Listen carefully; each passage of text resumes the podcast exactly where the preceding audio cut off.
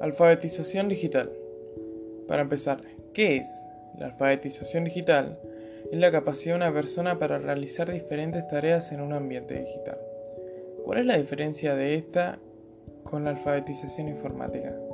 Bueno, la alfabetización informática tiene como objetivo la incorporación de nuevas tecnologías como herramienta para la comunicación y producción por el contrario, la alfabetización digital tiene como objetivo el uso de las nuevas tecnologías en función a la eficiencia de los entes administrativos.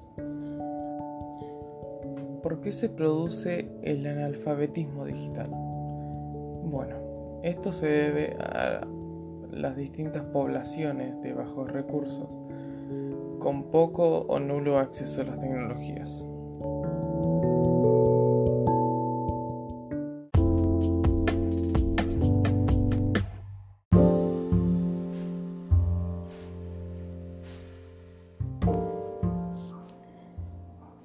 ¿Qué es la ciudadanía digital y cómo funciona?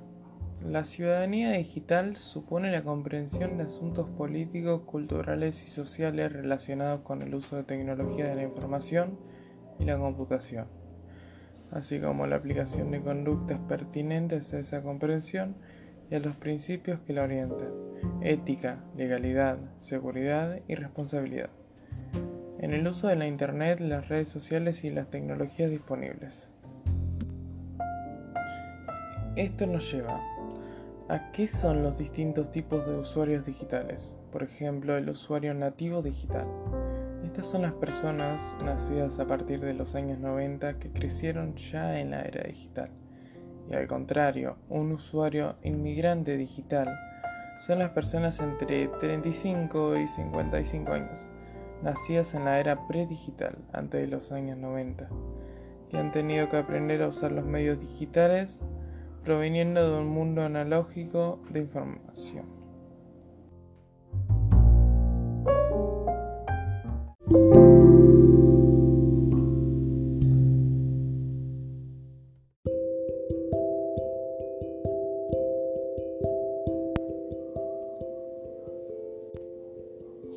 La brecha digital.